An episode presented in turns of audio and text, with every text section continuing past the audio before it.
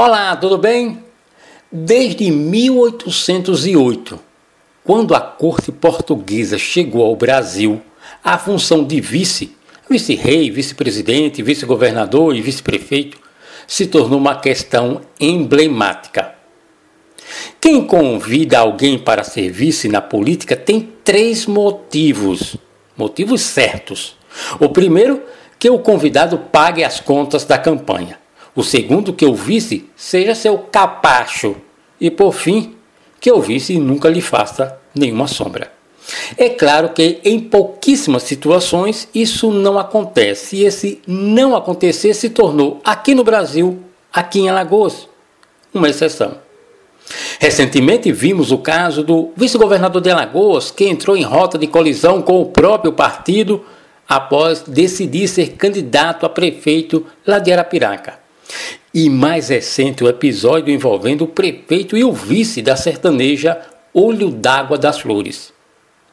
Lá, o vice, que desde antes das eleições todos sabiam que ele tem projetos políticos próprios e atende a outros caciques, quando teve o nome antecipadamente lançado para suceder o prefeito, foi, digamos, defenestrado dos sonhos e projetos do titular do cargo.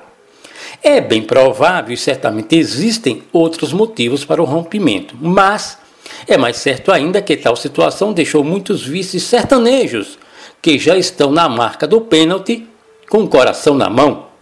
Vou melhor explicar. Mesmo vivendo a reboque do titular da chapa, os vices ainda consegue um empreguinho aqui, outro acolá para seus parentes, amigos próximos.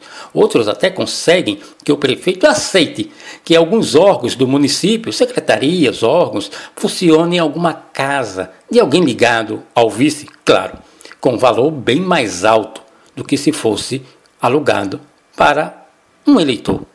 Entre outros mimos e ajudas, literalmente é um toma lá, da cá. Liberdade ampla nunca, vigiada sempre. Enfim, vida de vice não é fácil. E meu conselho é: se você tem dinheiro para pagar a campanha de quem lhe convida para ser vice, seja mais esperto e seja você mesmo o candidato. Agora, se você tiver o dinheiro e o povo não vota em você, paciência. Continue só sendo eleitor. Eu volto na próxima postagem.